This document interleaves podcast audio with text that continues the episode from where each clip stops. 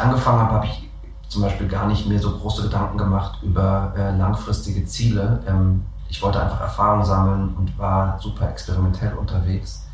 Und ähm, das war halt total Trial and Error mäßig. Ähm, und so war das halt auch. Ich habe super viel gelernt, indem ich in Situationen gekommen bin, in, denen ich nicht mehr sein wollte. Podcast Brody. Samuel Weifenbach ist Betreiber des Clubs Doughhouse und Geschäftsführer der Eventagentur Überraum. Er macht ein Café aus einer Apotheke, ein Flohmarkt aus einer Lagerhalle oder ein Club aus einem Büro. Aber was treibt ihn an und wie hat sein Weg ins Unternehmertum begonnen? In Podcast Bodi Nummer 34 sprechen wir darüber, wie die Frankfurter Behörden ticken, wie sich die Dauernutzung eines Ladens von einem Pop-up-Betrieb unterscheidet und wie er kreative Leidenschaft und geschäftsmännische Vernunft in Einklang bringt. Podcast Brudi. Herzlich willkommen zu Podcast Brudi Nummer 34. Ich freue mich, meinen nächsten Gast begrüßen zu dürfen, Samuel Weifenbach. Hallihallo. Hi Joscha, vielen Dank für die Einladung. Äh, wie geht's dir? Gut, gut. Äh, jetzt sozusagen Ende der Woche und ähm, ja, ich freue mich. Äh, war, eine, war eine produktive, spannende Woche. Ähm, wahrscheinlich bekomme ich ähm, neue, neue Teammitglieder. Ähm, gibt gerade viel zu tun auf unterschiedlichen Projekten und unterschiedlichen Bereichen. Und ähm, die Aussicht auf äh, Leute, die mich, ähm, also auf mehr Leute, die mich unterstützen, ist wie gerade so ein Licht am Ende des Tunnels. Mhm. Ähm, und da freue ich mich sehr drauf. Sehr schön. Ja. Ähm, ich habe dich ähm, als allererstes über das Doughhouse äh, auf den Schirm bekommen. Bin dann in die Recherche gegangen und habe äh, festgestellt, da hängt noch eine ganze Agentur dahinter. Überraum nennt die sich. Ähm, werden auf beides gleich äh, zu sprechen kommen. Ähm, aber am Anfang äh, würde ich gerne ein bisschen allgemeiner äh, ins Gespräch ähm, einsteigen. Du hast im Vorgespräch schon gesagt, du bist jetzt nicht der typische Hip-Hop-Head, aber trotzdem würde ich mich, würde, würde mich interessieren, ähm, was für Assoziationen äh, in deinem Kopf hochkommen, ähm, wenn ich dich frage, was bedeutet Hip-Hop-Kultur für dich oder was ist Hip-Hop, was verstehst du darunter, was, was hat das für eine Bedeutung für dich?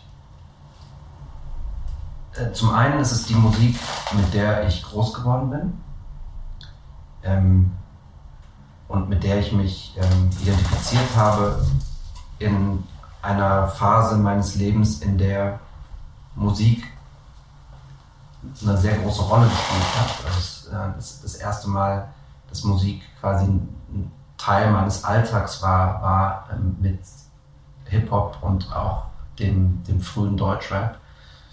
Ähm, und deswegen war das, eine, das eine sehr, diese identitätsprägende Zeit zwischen vielleicht 15 und paar 20, mhm. ähm, in der mich, in der mich ähm, Hip-Hop als Musik und Kultur begleitet hat. Ähm, und dann gab es aber auch einen, ne, einen Bruch, eine, eine Phase, in der Musik einfach generell nicht mehr so einen großen Stellenwert in meinem Leben gespielt hat. Und ähm, als Veranstalter war mein Schwerpunkt dann in der elektronischen Musik am Anfang und bin dann aber wieder quasi zu meinen Wurzeln zurückgekommen mit dem Doughhouse als Betreiber einer festen Location. Und äh, es ist wie so eine Reise ne, äh, durch, ähm, durch, verschiedene, äh, durch verschiedene musikalische Bereiche. Und was mir heute am Doughhouse so wichtig ist, als Teil dieser Community, ähm, ist einfach zu sehen und zu erfahren, wie lebendig dieser kleine Teil der Subkultur ist. Es sind irgendwie ähm, nicht so viele Player in dem Bereich, unabhängig davon, ob man jetzt auf Frankfurt, Rhein-Main oder Deutschland schaut. Ähm, da ist aber wahnsinnig viel Bewegung und es kommen auch immer wieder neue Leute dazu. Aber es ist gefühlt einfach eine, irgendwie eine Community, die überschaubar ist.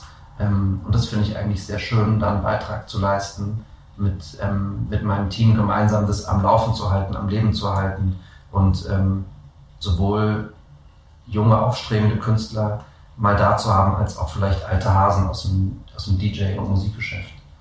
So. ein ganz schönes Spektrum, was man in der Größe von Club und Location machen kann. Es ist irgendwie groß genug, um auch mal einen Headliner zu haben als Ausnahme ähm, und definitiv ein Laden für die lokale und regionale Szene.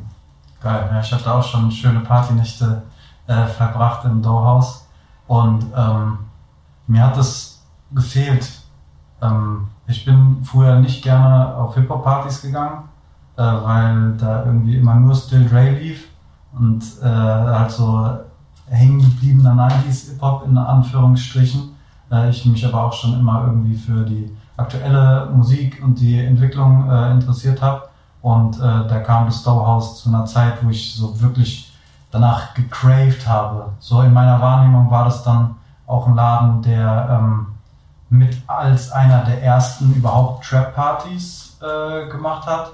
Und das war ja genau der Nerv äh, der Zeit.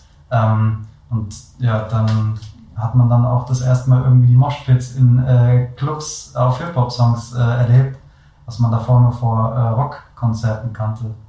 Ähm, danke dafür einfach mal. Äh, was mich noch interessieren würde, du hast gemeint, im, im Alltag hat das eine große Rolle gespielt. Hast du das, äh, war das primär als Konsument oder Ja, als bist du viel Konsument. auf, auf Konzerte gegangen oder auf Partys? Wie hat sich das irgendwie, hast du eine Gang? Hat, war das eine Gruppe? War das einfach allgemeines ähm, Musikkulturgut, was sowieso jeder gehört hat? Wie sah das aus? Ich muss gerade darüber nachdenken. Es, also es war auf vielen Ebenen. Ähm, ich war in der Phase auch nur auf Partys, wo Hip-Hop lief. Mhm. Ähm, und das ging so lange, dass also einige ähm, der Hörer werden vielleicht auch noch das Unity kennen.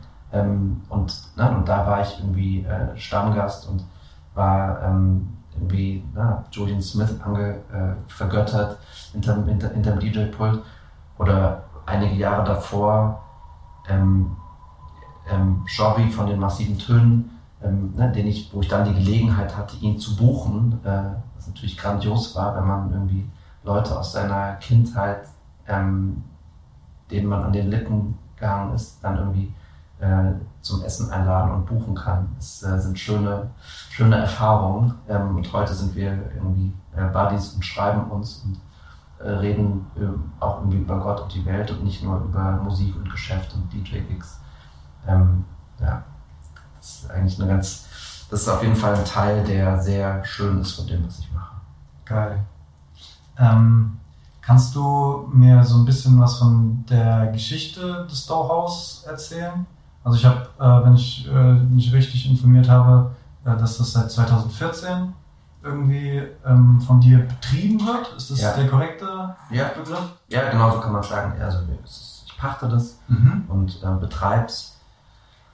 Und ähm, Wie kam es dazu, dass du das gemacht hast? Warum das Stauhaus? Warum nichts anderes? Ja, also das, die Location äh, heißt ja eigentlich Gorzelschwenker und hat eine eigene, ganz eigene Geschichte. Wie heißt? Gorzelschwenker steht auch noch draußen dran. Äh, das war ein, ähm, ein, eine legendäre Musikkneipe Mhm. in den 70ern und 80ern, die dann aber vor unserer Anmietung bestimmt zwölf Jahre leer stand. Mhm. Und dass es leer stand, hängt damit zusammen, dass die GIs ähm, nach der Wende immer mehr abgezogen wurden, nach dem Mauerfall. Das heißt, es gab einfach weniger Bedarf für ähm, so eine große Anzahl an stationierten amerikanischen Soldaten. Und früher war Altsachsenhausen ähm, nicht das, was heute ist, so eine Mischung aus, ähm, also es ist ja so eine ganz skurrile Mischung aus Shisha-Bars, Ballermann, ähm, aber dann auch irgendwie ne, vereinzelt irgendwelchen, äh, sag ich jetzt mal, cooleren Konzepten aus meiner Sicht. Ähm, und früher war das tatsächlich auch musikalisch cool. Es gab viel mehr Live-Musik, viel mehr Konzerte und die GIs waren da auch eine treibende Kraft. Die haben ähm, einfach, weil es viele von ihnen gab, die am Wochenende auch ausgehen und feiern wollten, Musik hören wollten, haben sie eine Nachfrage, durch ihre Nachfrage ähm, auch einen Einfluss gehabt auf das Angebot. Das heißt, es gab ein vielfältiges musikalisches Angebot. Und ähm, es gab auch eine Phase, in der Altsachsenhausen ähm, auch cool war. Also cooler als heute, würde ich sagen. Und diese Phase habe ich nicht wirklich miterlebt. Das ist, also da, das ist für mich auch Geschichtsunterricht, weil ich dann zu jung war. Aber das erzählen mir halt Leute, die in Altsachsenhausen gerne auf Konzerte gegangen sind. Und da gab es irgendwie Abende, wo es vielleicht zehn Konzerte gab. Mhm. Ähm, parallel. Wow. Und, und das ist völlig undenkbar. Mhm. Ähm, und ähm, das Dorfhaus, ähm, also der Korschenschwenker war so ein Ort, wo früher ähm, unterschiedliche Musik lief. Ähm, es gab keine richtige Tanzfläche. Mhm. Ähm, also wir haben schon umgebaut und Sachen verändert, haben aber den alten Charme und alten Stil so gut es eben ging erhalten, als ob es unter Denkmalschutz stünde, was es aber tatsächlich nicht tut, weil es ein Nachbau von einem Fachwerkhaus ist und kein tatsächliches Fachwerkhaus. Das ähm, macht es auch sehr viel leichter in Hinsicht auf Brandschutz und Sicherheit und etc. pp. Und jedenfalls haben da ähm, früher ähm, gab es auch Abende, wo auf jeder Etage unterschiedliche Musikrichtungen lief, aber es war weniger ein Ort, wo so viel getanzt wurde wie heutzutage bei uns Mhm. im zweiten Stock, ne, wo man ja äh, den Fokus auf Tanzen hat. Genau. Also ganz interessante Geschichte und es war eingebettet ähm, eben in ein anderes als Sachsenhausen, das ähm, für sein Live-Musikprogramm bekannt war. Früher. Ne? Ja. Also in den 70ern und 80ern.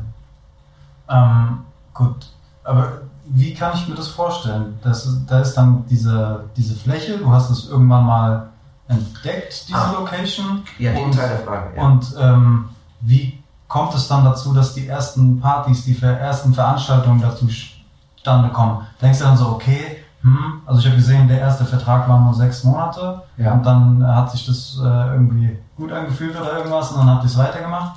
Aber, aber hattest du dann irgendwie schon für einen Monat äh, jedes Wochenende zwei Partys geplant und hast gesagt, okay, äh, so kann ich mir das vorstellen. Also wie ist das quasi zusammengekommen, dass zu diesem Zeitpunkt Stowhouse los geht's?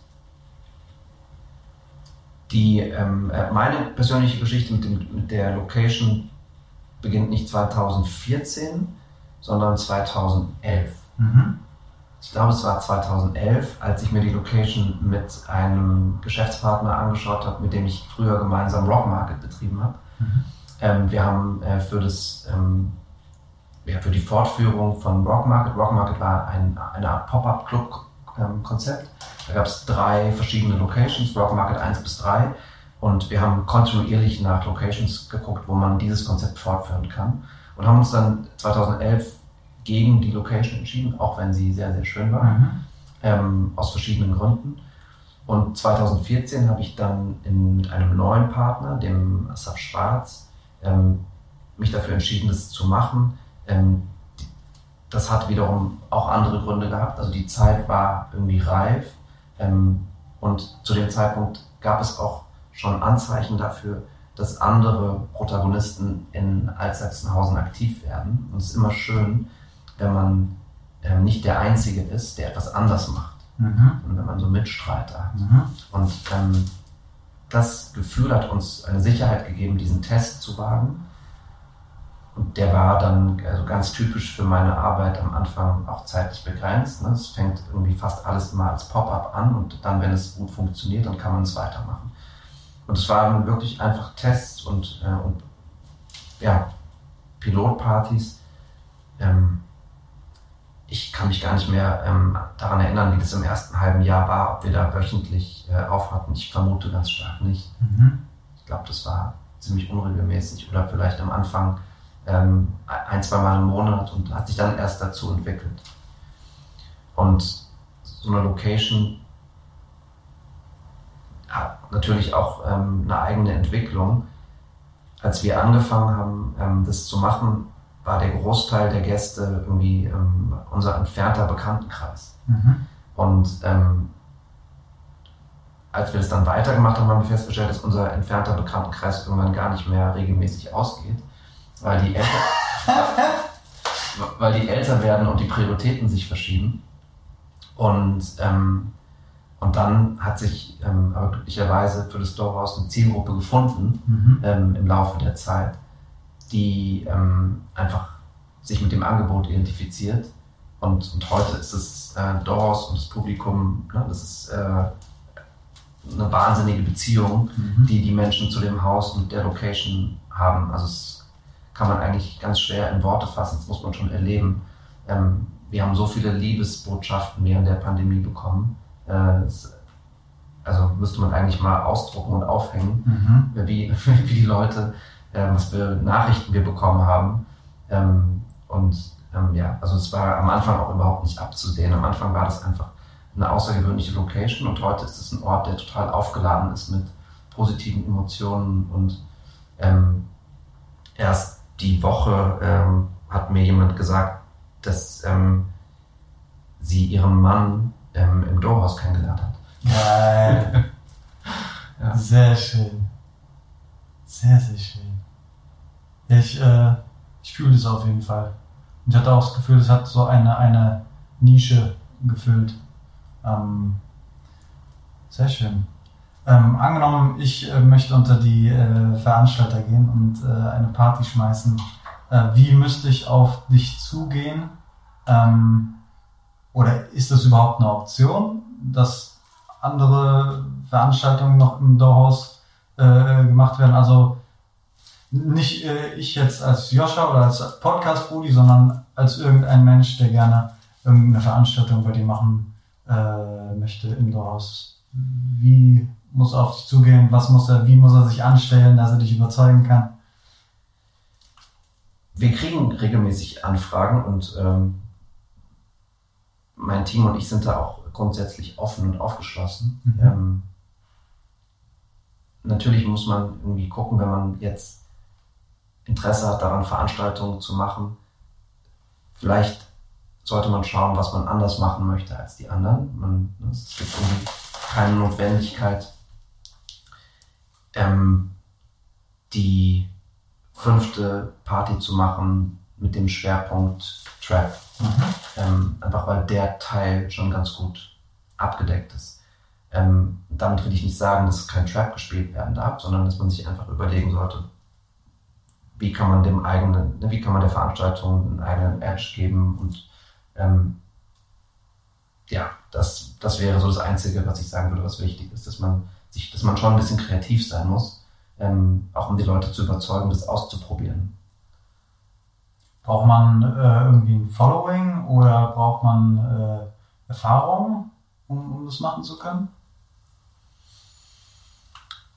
Streng genommen nein. Streng genommen braucht man ein gutes Programm, ähm, überzeugendes Konzept und im besten Fall auch schon eine Idee, wie das Artwork sein soll. Das muss irgendwie stimmig sein. Mhm. Ähm, und wenn das eine runde Sache ist, dann spüren das die, die Leute, die Gäste, die man Mhm. ansprechen möchte und werden neugierig. Mhm. Wenn man irgendwie einen Abklatsch von den Dingen macht, die es schon gibt, dann spüren es die Leute auch und sind gelangweilt. Mhm. Wenn man aber wirklich kreativ ist und sich Mühe gibt, dann, äh, dann kommen auch Gäste. Sehr schön. Ja. Ich ähm, die äh, Gäste sind ja irgendwie ein, ein, ein äh, Faktor, irgendwie, der da notwendig ist, damit irgendwie Veranstaltungen äh, passieren. Ähm, dann Räume, Orte sind auch ein weiterer wichtiger Faktor. Ähm, und bevor wir nochmal zu der äh, Überraumagentur äh, springen, würde mich interessieren, wie so ähm, deine Erfahrungen in der Zusammenarbeit mit der äh, Stadt sind. Also die Frage hat so verschiedene Hintergründe. Auf der einen Seite hört man die ganze Zeit steigende Mietpreise, Investitionsbubble und ähm, ja, Raummangel so. Ähm, dann die Kreativwirtschaft an sich hat jetzt durch Corona auf jeden Fall nochmal eine richtig fette Schelle bekommen. Ähm, was für Erfahrungen hast du gesammelt im, im Dialog, äh, im, im, Austausch Tausch, äh, mit der Stadt Frankfurt? Ja, ganz unterschiedliche und vielschichtige. Als ich mit Partys angefangen habe, war meine Absicht und Hauptmotivation, ähm, das Angebot zu verbessern, weil ich selbst gelangweilt war von dem, was es gab. Und warum war ich gelangweilt? Weil ich in anderen Städten gesehen habe, wie viel da machbar ist in, sag ich mal, irgendwelchen Hinterhöfen, leerstehenden Locations. Ähm, und ich habe gemerkt, in Frankfurt passiert auf dem Sektor, als ich angefangen habe, relativ wenig. Ähm, Frankfurt ist natürlich auch eine besondere Situation, weil Raum hier besonders knapp und teuer ist. Und in den Anfängen war es dann eben so, dass ich sehr viel Zeit damit verbracht habe, ähm, Eigentümer anzusprechen, die leerstehende Locations haben oder haben könnten und dann versucht habe, davon zu überzeugen, diese Flächen temporär zur Verfügung zu stellen für kulturelle Zwecke. Das hat mal funktioniert und mal nicht funktioniert. Und wenn man dann eine Location gefunden hat, ähm, dann kommt früher oder später die Stadt ins Spiel, weil die Locations, die mich interessiert haben, vorher eine ganz andere Nutzung hatten. Das waren leerstehende Büroflächen, leerstehende Gewerbeflächen, leerstehende Lagerflächen, leerstehende Industrieflächen. Aber es waren keine leerstehenden Gastronomieflächen oder mhm. Clubs. Mhm. Das Storehouse ist insofern eine Ausnahme, weil es vorher auch schon für Musik genutzt wurde. Das heißt, da war keine Nutzungsänderung erforderlich. Ähm, aber normalerweise ist es eben so, dass man dann ähm, bei der Bauaufsicht eine Nutzungsänderung beantragen muss. Das ist also ein Bauantrag und ähm, das ist ziemlich komplex. Je nachdem, wie die Beschaffenheiten von der Location sind, braucht man da ein neues Brandschutzkonzept ähm, und muss verschiedene Auflagen erfüllen.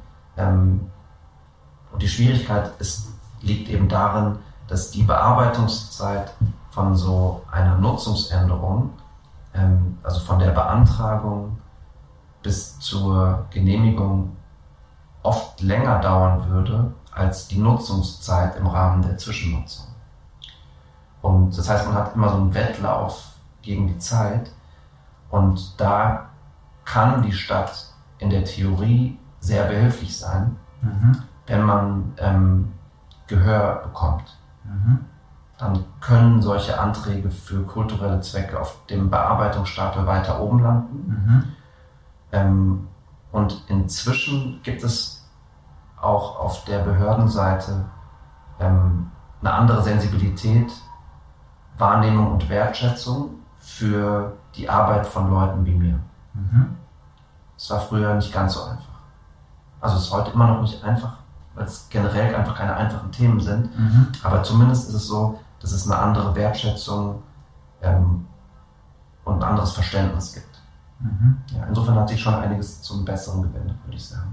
Sehr schön. Das ist doch erfreulich, äh, sowas zu hören. Ähm, Gibt es auch konkrete äh, Förderungen für deine äh, Projekte, die du beantragen könntest? Oder gab es jetzt irgendwie in der Corona-Zeit irgendwas, ähm, wo sie vielleicht irgendwie ähm, mal einen Finger ausgestreckt haben oder hätten? Es gibt auf jeden Fall einige Förderprogramme ähm, für kulturelle Einrichtungen. Ich habe jetzt ähm, von so Kulturförderprogrammen habe ich nicht Gebrauch gemacht, ich habe auch nichts beantragt. Ähm, so, es gibt zum Beispiel Locations, die einen größeren Fokus haben auf Live mhm. und die konnten von so Kulturförderprogrammen Gebrauch machen. Mhm.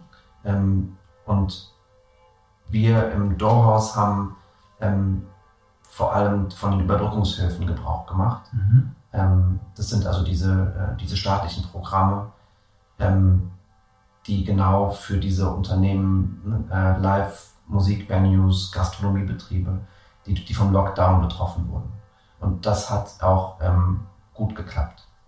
Also das Ganze lief über den Steuerberater und ähm, war sehr aufwendig, aber ähm, ich kann jetzt nur von meiner Erfahrung sprechen, die war positiv. Sehr schön. Sehr, sehr schön. Ähm, lass uns mal zum, äh, zur Überraumagentur ähm, steppen. Äh, ich habe mir aufgeschrieben, Off-Locations und Events, so als, als große Klammer. Ähm, ich habe jetzt vor ein, zwei Tagen mal deine Stories geguckt und da äh, hast du irgendwie gepostet, dass äh, ihr eine Moderatorin erfolgreich vermittelt habt, wenn ich das äh, richtig eingeordnet habe. Das heißt, da scheint noch äh, so ein bisschen Künstlervermittlung ähm, dazu gekommen zu sein. War das Dohaus ein Projekt, was sich so im Laufe der Entwicklung von der Agentur ergeben hat? Gab es zuerst Überraum? Gab es zuerst das Dohaus? Wie ist da so die Beziehung zwischen den beiden Instanzen, sag ich mal? Ähm, ist eine gute Frage. Also, und es kommt darauf an, wie man es betrachtet. Der Name Doorhaus hat existiert vor dem Namen Überraum. Mhm. Ähm, das Doorhaus gibt es seit 2014 und Überraum vielleicht seit 2018. Mhm. Ähm, von den Aufgaben, die ähm, die Überraum macht, ähm, habe ich aber schon einen Teil davon gemacht, bevor vor dem Bloghaus. Und ich komme ja aus dieser Location-Ecke. Ne? Also wenn ich mich irgendwie mit einem Titel beschreiben müsste, dann würde ich sagen, ich bin irgendwie Off-Location Guy oder Location Guy. Ähm, und eben nicht nur Location Scout, Mhm. der im Auftrag von anderen scoutet, auch das ist passiert, ähm, sondern im Schwerpunkt eigentlich eher jemand, der nach Flächen gesucht hat, die man selbst nutzen kann. Und aus dieser Suche heraus, aus dieser kontinuierlichen Suche heraus, ähm, habe ich sehr viele Anfragen von anderen bekommen. Also Mhm. Leuten, die das Gleiche machen wie ich, Mhm. oder Leuten, die was suchen für einen Film Mhm. oder für eine Ausstellung, wie damals Annie Leibovitz, die amerikanische Fotografin. Ähm, für die haben mein Team und ich äh, die komplette Scouting und Produktion ihrer einzigen deutschen Ausstellung 2016 übernommen. Ähm, oder Firmen, die keine Lust haben, immer wieder auf die gleichen Locations, sondern Mhm. was Besonderes suchen.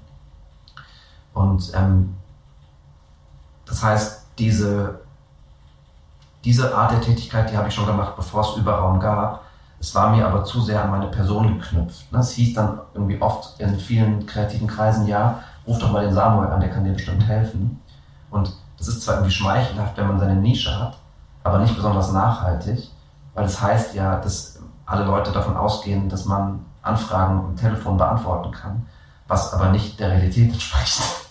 ähm, das heißt, aus, diesem, aus dieser Entwicklung heraus ist dann die Idee entstanden, ähm, erstmal eine Datenbank zu machen. Mhm. Und von der Datenbank gab es dann als zweiten Schritt einen Katalog in PDF, der auf Anfrage rausgeschickt wurde. Mhm. Und aus, dem, aus der PDF, aus dem Katalog wurde dann eine Website. Mhm. Und mit der Website war dann auch klar, dass man sich nicht nur beschränken muss auf die Vermittlung von Locations, Mhm. sondern dass man ja als jemand, der total viel Produktionserfahrung hat, auch größere Events selbst organisieren und produzieren kann mit dem Team an Freelancern und Subunternehmern und ne, ähm, mit denen man zusammenarbeitet und Kreativen, mit denen man zusammenarbeitet.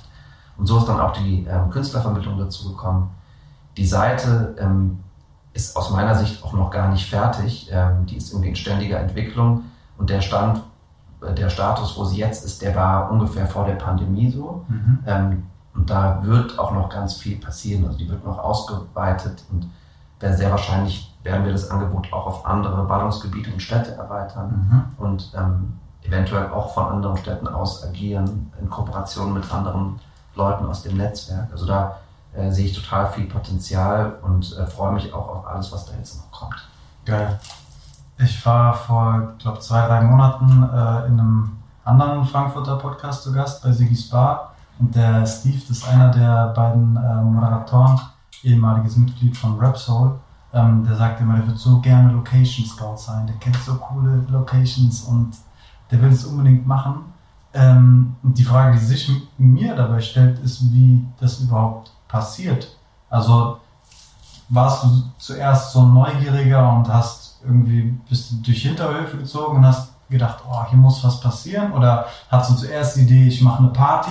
Also wie, wie ist quasi so dieser Stein ins äh, Rollen gekommen? Der Stein ist ins Rollen gekommen als allererstes, weil ich mich beschwert habe ähm, über das Angebot an Partys und Locations. Mhm. Und dann war ich irgendwann an einem Punkt, wo ich gedacht habe, okay, stop complaining. Mhm. Ähm, du kannst ja nicht die ganze Zeit irgendwie ne, schimpfen und dich beschweren, so wie wir alle damals. Ähm, irgendwann kann man sich ja auch mal die Frage stellen, kann man es eigentlich besser machen? Mhm. Und wenn ja, wie? Und so kam dann die Location-Suche einfach als äh, Versuch, das Problem zu lösen.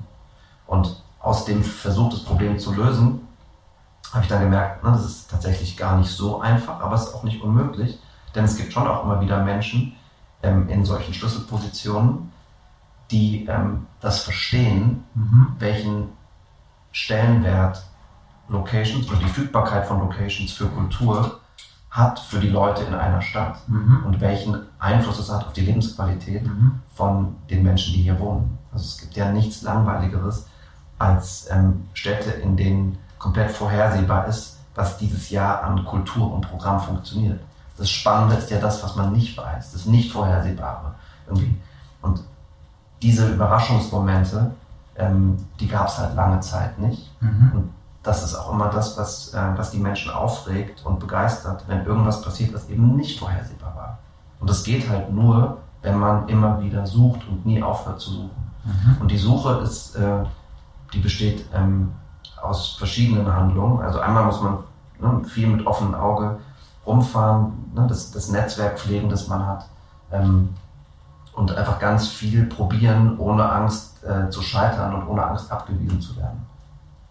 Erinnerst du dich noch, was so der erste Eintrag in der Datenbank war? Also quasi die erste Location, die du da drin hattest? Oder erinnerst du dich daran, wie du äh, vielleicht das erste, also bist du irgendwo hingegangen, hast gedacht, oh, das Haus sieht cool aus, der Hinterhof da hinten, hm, kann ich jetzt noch nicht reinschauen, ich klingel mal alle Klingeln durch und vielleicht macht mir jemand auf. Ähm, kannst du dich an so ein paar Momente erinnern, ähm, die vielleicht auch irgendwie so äh, ja, prägend für dich waren oder so Firsts waren?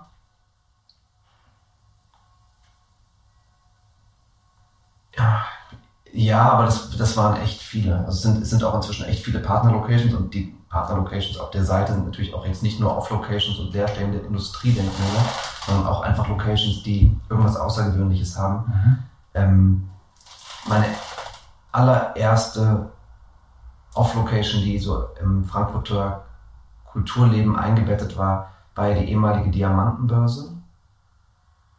Und ähm, die habe ich damals angemietet über einen Kontakt. Ich habe einfach wahnsinnig viel rumtelefoniert und äh, Leute gebeten, ähm, mir ein Netzwerk zur Verfügung zu stellen. Und dann bin ich bei einer Tochter gelandet von Goldman Sachs, die, ähm, also Tochterfirma, die die Immobilien von denen verwalten und die hatten ähm, die ehemalige Diamantenbörse in ihrem Portfolio und da war die ähm, Vorstandsetage der Ost-West-Handelsbank stand leer und die haben die mir gezeigt, weil die auf die Beschreibung gepasst hat, außergewöhnlich, irgendwie historische Patina, ähm, nicht zu klein und leerstehend, unzentral. Mhm. Und ähm, das war im zweiten Stock in der Stephanstraße, wo dann auch ähm, wenige Jahre später Rock Market stattgefunden hat, die erste Location von dieser Reihe.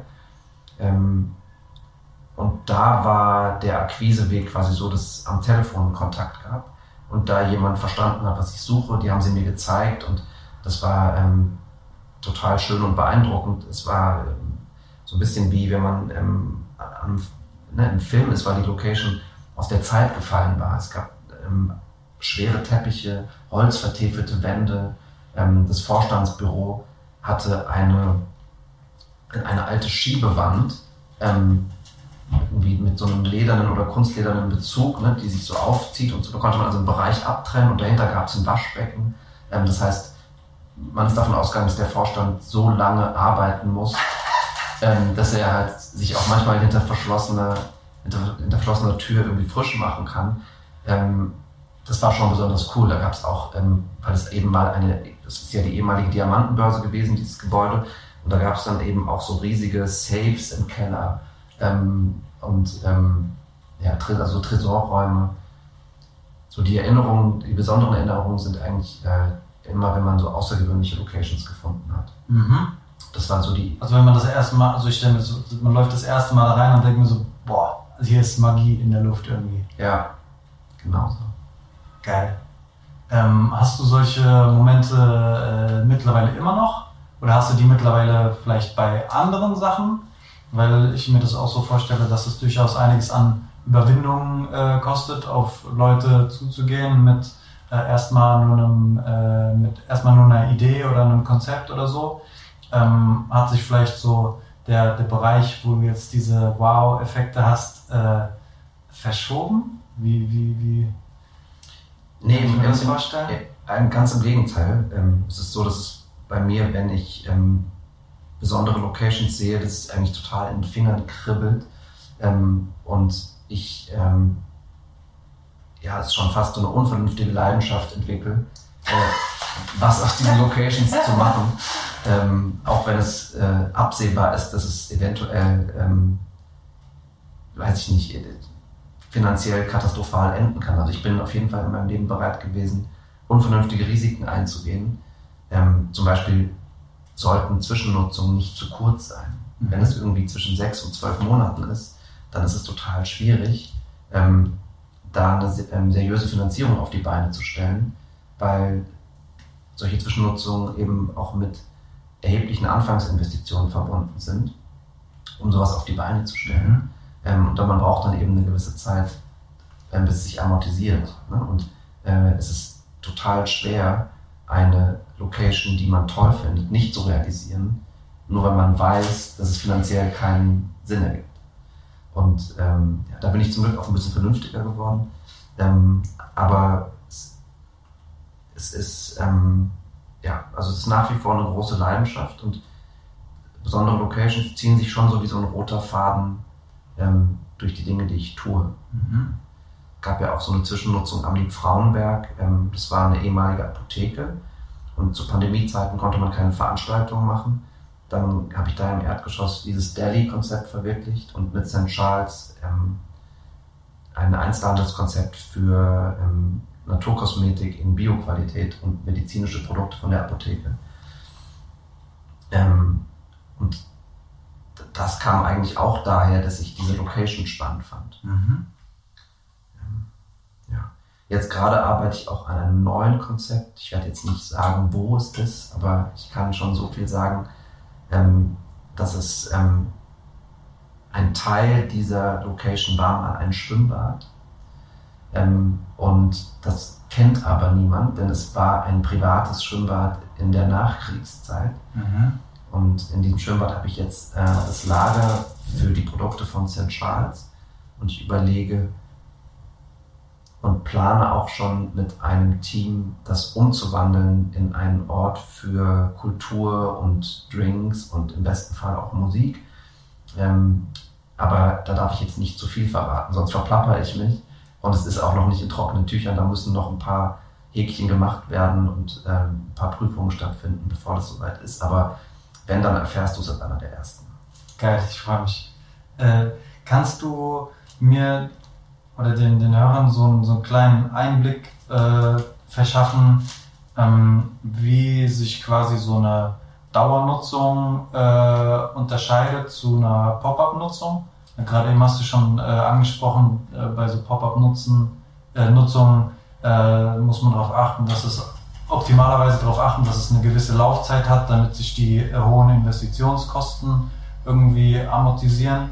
Ähm, was, was wären es zum Beispiel für, für Kosten? Wie unterscheidet sich das von so einem Dauerbetrieb? Beim Dauerbetrieb, der, der Schlüssel ist, ist die Zeit. Ähm, in einem Dauerbetrieb hat man, in Frankfurt hat man typische Mietverträge, sind fünf Jahre plus fünf Jahre. Ne? Mhm. Fünf Jahre Mietvertrag, fünf Jahre Option oder zehn Jahre plus fünf Jahre Option. Und ähm, das heißt, man hat eine ganz andere ähm, Dauer, über die man die Kosten amortisieren kann.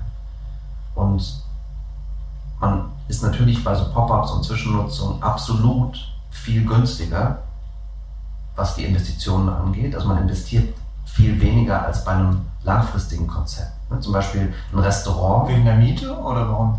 Ähm, unter anderem vielleicht auch wegen der Miete, aber ich meinte jetzt eigentlich erstmal so die Anfangsinvestition. Mhm. Ne? Wenn man typischerweise ein Restaurant hat wahrscheinlich eine Vertragslaufzeit von zehn Jahren. Mhm. Und dann ist es viel einfacher, auch eine richtige Küche reinzubauen, ähm, ne, festes Mobiliar und so weiter, weil man eben weiß, man hat zehn Jahre Zeit, ähm, wo man die Kosten um, auf die man die Kosten Mhm. umlegen kann.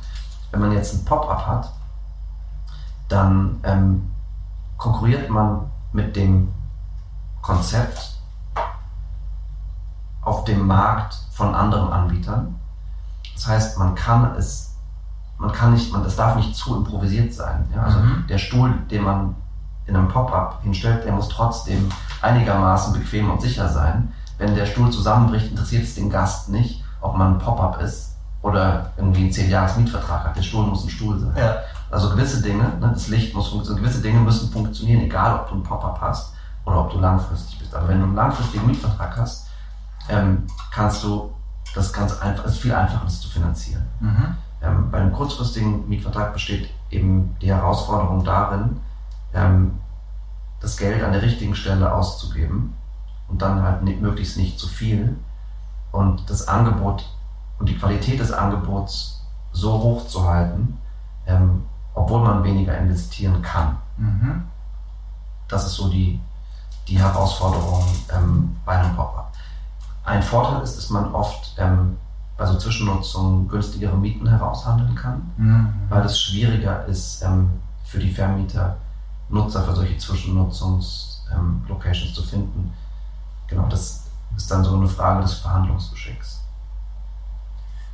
Also ich habe mich gefragt, ob du dann quasi auch irgendwie genau zur richtigen Zeit am richtigen Ort bist, ähm, weil ich das Gefühl habe, dass ziemlich viel Leerstand hier in Frankfurt ist und das ist, also bevor man das komplett leer stellen lässt, leer stehen lässt als äh, Vermieter, ähm, versucht man doch eher sich irgendwie eine Zwischennutzung klar zu machen, äh, um da überhaupt irgendwas zu machen, bis klar ist, was, was danach dann passiert.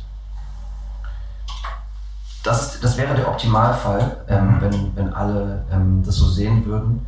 Ähm, jetzt ist es so, dass auch viele dieser Objekte, gerade größere Immobilien, die gehören dann oft irgendwelchen Immobilienfonds und die betrachten sowas so ganz langfristig. Mhm. Ähm, und da spielen dann vielleicht so Einnahmen in der Größenordnung von sechs bis zwölf Monaten vielleicht nicht so eine große Rolle. Mhm. Ähm, aber im Idealfall äh, wäre es so, dass die ähm, Eigentümer diese ähm, Ressource Leerstand auch als solche sehen und sie dem Markt zur Verfügung stellen. Also das ist vielleicht etwas, wo wir zukünftig noch besser hinkommen können, ähm, dass so temporär leerstehende Locations ähm, registriert werden und Mhm. die Eigentümer ähm, kontaktiert werden können. Und ich bin auch in der Stadt im Austausch, tatsächlich so ähm, bei so einem Programm behilflich zu sein. Also da äh, stehe ich schon seit längerer Zeit ähm, mit verschiedenen Positionen und Menschen in der Stadt in Kontakt, Mhm. ähm, weil ich das auch toll fände, wenn es einfacher wäre, ähm, so eine Zwischennutzung zu realisieren. Es ist aber tatsächlich nicht besonders einfach, ähm, eher komplex und wenn man sich da nicht auskennt, dann scheitert es ganz oft schon bei der ersten Anfrage, weil selbst die Eigentümer oft nicht genau wissen, wie man eine Fläche XY nutzen kann und wie nicht. Mhm. Man, kriegt- man kriegt da auch einfach oft falsche Informationen und ähm, genau, es ist einfach, es ist nicht so einfach und deswegen wäre es toll, wenn wir dahin kämen, dass ähm, es einfacher wird, sich darüber zu informieren und es zuverlässige Quellen gibt, wo man weiß, okay, die Person kann man fragen oder auf der Internetseite steht, wie lange etwas verfügbar ist und wer der Ansprechpartner ist und was notwendig wäre für eine Nutzung etc. pp.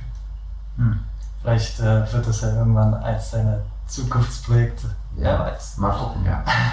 Ähm, Gibt es sowas wie äh, eine typische Samuel-Woche oder einen typischen äh, Samuel-Arbeitstag? Wie kann ich mir so ja, normale, äh, normale Arbeitsablauf bei dir vorstellen? Welche Aufgaben kommen da quasi so täglich rein? Momentan ist es so, dass ich ähm, zu sehr Mädchen für alles bin, ähm, was einfach ganz stark damit zusammenhängt, dass das Event-Business jetzt so langsam ne, wieder angefangen hat. Ähm, jetzt stehen wir zwar mitten in der vierten Welle, aber unabhängig davon gibt es schon wieder Veranstaltungen. Ne? Also es, finden, es haben dieses Jahr ähm, seit Juni wieder Veranstaltungen stattgefunden. Also wir hatten im Juni unser erstes Kundenevent als Eventagentur. Ähm, es war Outdoor, Indoor und eine Mischung aus ähm, Off und Online. Und seitdem, genau, es finden also schon wieder Veranstaltungen statt. Und in dieser Phase mussten wir natürlich irgendwie schauen, dass wir ähm, alte Mitarbeiter wieder reaktivieren und neue Mitarbeiter dazu bekommen. Ähm, dann hat das Doorhouse jetzt Ende Oktober aufgemacht. Und das heißt, momentan bin ich auf allen Projekten, ähm, sowohl auf der Organisationsseite ne, ähm, als auch in der Umsetzungsseite. Und ähm, deswegen ist es momentan tatsächlich, gibt es auch sehr viel zu tun. Ähm, wir arbeiten auch zum Beispiel mit einem Ticketing-Anbieter zusammen, der kleineren und mittleren Veranstaltern helfen soll, Ticketgebühren zu sparen. Ähm, die heißen TICU und sind Marktführer in Norwegen und Dänemark. Mhm. Und mein Team und ich äh, unterstützen die hier bei der Markteinführung und ähm, werden also hoffentlich ganz bald vielen Veranstaltern so wie mir helfen, zukünftig bei Ticketinggebühren zu sparen und da ähm, höhere Margen zu erzielen. Das ist auch ein Projekt, wo ich äh, sowohl in der Vorbereitung als auch operativ täglich mit zu tun habe. Dann haben wir Eventanfragen, die ich dann mit meinem Team zusammen bearbeite, von Kunden, die außergewöhnliche Locations suchen für ihre Weihnachtsfeier, Tagung, Konferenz, whatever. Ähm, dann muss ich neue Leute einarbeiten, ähm, interviewen, ähm, Daily Business, Koordinierung mit dem Doorhouse-Team, das ähm, ziemlich unabhängig ist vom, von unserem Büro. Also es sind quasi in der Operative zwei unterschiedliche Teams. Ähm, natürlich gibt es da viel Kommunikation, aber ähm, die müssen nicht ins Büro kommen, um ihre Arbeit zu machen. Das heißt, es ist viel Koordinierung, sehr viel Kommunikation. Also ich kommuniziere die meiste Zeit ähm, per Mail, Telefon, WhatsApp oder Slack. Also ich bin die ganze Zeit am Kommunizieren. Ähm, ja, mein Arbeitsalltag sieht eigentlich so aus, dass ich meistens morgens vor der Arbeit Sport mache, um so einen klaren Kopf zu bewahren ähm, und dann ähm, morgens ins Büro gehe ähm, und ja, meistens irgendwie hoffentlich zwischen sechs und sieben hier rauskomme und dann ähm, noch irgendwie ein bisschen Freizeit habe und so sieht mein Arbeitsalltag aus. Stark. Äh, viel zu tun auf jeden Fall. Ähm, ein, ein, ein Fragezeichen hier auf meinem Zettel ist auch auf jeden Fall das Team, was du schon äh, angesprochen hast. Ähm, Kannst du so kurz abreißen, wie das aussieht, wie sich das gestaltet, wie viele Leute das sind, was die, wobei sie dir helfen? Wie, wie kann ich mir das vorstellen? Ja, ich, äh, wie viele es sind, ist gerade sehr viel Bewegung drin, deswegen ich weiß es nicht auswendig. Mhm. Ich mache jetzt einfach mal äh, Shoutout äh, äh, zum Team und zähle mit, weil ich es weil äh, weil gar nicht wirklich jetzt sagen kann. Ähm, wir haben im jetzigen Team ist, glaube ich, die älteste Mitarbeiterin, auch die mit dem Alphabet am Anfang steht, Alessia, äh, könnte, glaube ich, von allen diejenige sein, die am längsten bei mir arbeitet, ähm, weil die auch schon im, vor dem Lockdown in meinem Team war. Ähm, dann Gökhan ist, glaube ich, am zweitältesten da, dabei und Gökhan arbeitet, kümmert sich um das Tikio-Projekt. Mhm. Das heißt, der macht ähm, die Akquise für Tikio und stellt quasi das Ticketing-System von Tikio ähm, Anbietern und Veranstaltern, Konzertagenturen, Locations auf dem deutschen Markt vor. Ähm, Anja war ähm, meine leitende Mitarbeiterin bei St. Charles und ist jetzt hier im Büro für die Kundenbetreuung zuständig. Ähm, dann haben wir Dennis, der der Betriebsleiter vom Doorhouse ist und das ganze operative Team im Doorhouse. Das sind jetzt zu viele Leute, um die äh, hier kurz äh, zu erwähnen. Ähm, und dann fangen tatsächlich ähm, zwischen jetzt und Anfang Dezember vier neue Leute an, ähm, die uns auf diesen ganzen Projekten unterstützen werden. Und ähm, für, dann gibt es projektbezogen immer wieder auch eine Zusammenarbeit mit freien Leuten. Mhm. Ähm, oder mit, ähm, ja, also mit Freelancern oder mit anderen Teams. Zum Beispiel arbeite ich auch ganz eng zusammen mit ähm, der Janina oder Nana genannt vom Elva. Äh, die unterstützt mich im Büro ähm, nicht als Festangestellte, sondern als freie Mitarbeiterin. Ähm, oder das neue Location-Projekt, was ich angedeutet habe. Da ähm, wird ein Team von anderen Leuten zusammenarbeiten und es sind fünf, ähm, die alle noch was anderes machen und dann mit mir zusammen für Mhm. dieses Projekt ähm, hoffentlich, wenn es realisiert wird, diese Location ähm, renovieren, betreiben, umbauen und so weiter. Also es ist so eine Mischung aus festen und freien und viel Kollaboration. Im Dorhaus zum Beispiel, das lebt ja von Kollaboration, da sind ganz viele Veranstalter, mit denen wir eng zusammenarbeiten. Ähm, ja, ich hoffe, das ist jetzt ein bisschen besser verständlich. Nice. Äh, gestaltet sich das, äh, oder, oder wie gestaltet sich die, die Arbeit nach neuen äh, Teammitgliedern? Weil ich könnte mir vorstellen, dass es vielleicht gar nicht so einfach ist, weil das, was deine Firma oder du machst, jetzt ja auch nicht irgendwie an der Uni geteacht wird, äh, zwangsläufig. Ähm, wie hat sich das vielleicht auch entwickelt? Also hast du das Gefühl, dass es mittlerweile mehr Leute gibt, die da irgendwie die unter die Arme greifen können als früher? Ja, natürlich. Es, gibt jetzt einfach tatsächlich auch gerade sehr viel zu tun, weil alles halt irgendwie zusammenkommt. Ne? Also Mhm.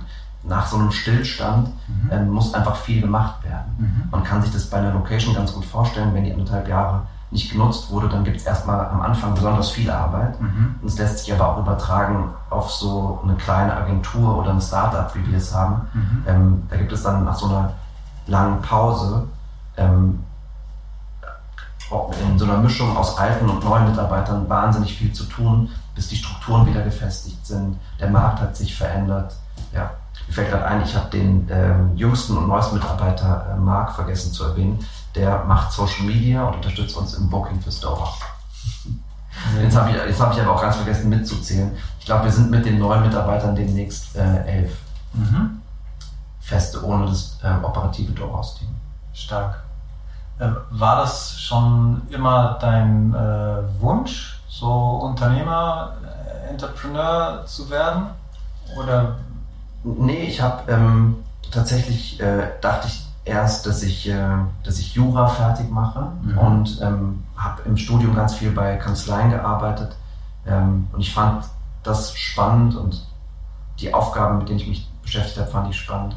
Aber ich habe dann schon auch irgendwann gemerkt, dass es mir mehr Spaß macht, nicht nur im Büro zu sein und Dienstleister für andere. Also die Kreativität hat mir gefehlt und die Möglichkeit, eigene Konzepte zu erdenken und umzusetzen. Also dieses, genau dieses Kreative und Schaffende ähm, motiviert mich einfach sehr. Und das Bewusstsein zu haben, dass wenn ich ein Projekt nicht realisiere, dann wird es das wahrscheinlich auch nicht geben. Mhm. Und das ist ein sehr schönes Gefühl, ähm, weil man einfach einen sichtbaren Beitrag leistet für die Stadt, in der man lebt und für seine Kunden. Ähm, es macht einfach einen größeren Unterschied, als wenn ich jetzt ähm, ein Rad, ne, ein, ein Zahn bin in so einem ganz großen Rad. Ähm, die Räder sind zwar viel kleiner, die ich drehe, aber, ähm, aber es ist halt meins. Nice. Äh, Gibt es auch Sachen, die äh, dich manchmal irgendwie ähm, nerven oder die dir irgendwie schwerer fallen so in, in der Tätigkeit? Weil ähm, so als, als Festangestellter mir durchaus auch nochmal eine andere Situation. Ähm, wie, wie erlebst du das? Ja, total. Die Selbstständigkeit ist ähm, Fluch und Segen. Als ich angefangen habe, habe ich zum Beispiel gar nicht mehr so große Gedanken gemacht über äh, langfristige Ziele. Ähm, ich wollte einfach Erfahrung sammeln und war super experimentell unterwegs. Und ähm, das war halt total Trial and Error mäßig. Ähm, und so war das halt auch. Ich habe super viel gelernt, indem ich in Situationen gekommen bin, in, in denen ich nicht mehr sein wollte. Mhm, Und ähm, habe habe dann den Schwerpunkt auch irgendwann verschoben von öffentlichen Partys und Publikum-Events und bin also nicht zufällig auch jetzt habe ich einen starken Fokus auf Dienstleistungen, ähm, weil das vorhersehbarer ist und einfach weniger riskant. Wenn man in den Sommermonaten von zwei, drei Open Airs alle Kosten decken muss, dann bist du abhängig vom Wetter und von ähm, dem Konkurrenzangebot. Und es sind beides Faktoren, die man nicht besonders gut beeinflussen kann. Also konzentriert man sich früher oder später auf Faktoren, die man besser beeinflussen kann. Und äh, heute mache ich eben nicht nur Publikumsveranstaltungen, sondern konzentriere mich, ähm, also einfach die Strategie ganz anders ausgerichtet mhm. und ähm, investiere sehr viel mehr Zeit in Variablen, die ich beeinflussen kann. Mhm. Schön gesagt. Ähm, Gibt es irgendwas, was du, äh, keine Ahnung, de deinem 20-jährigen Ich äh, jetzt raten würdest? Irgendwas fettes Learning, das du mitgenommen hast? Ähm, also was würdest du jetzt mit deinem Erfahrungsschatz, deinem 20-jährigen Ich äh, mitgeben wollen? Ähm, es wird immer alles gut. ähm, ist auf jeden Fall äh, eine wichtige Erkenntnis. Äh, wenn man, je mehr man erlebt, desto weniger macht man sich verrückt, wenn Dinge schief laufen. Mhm.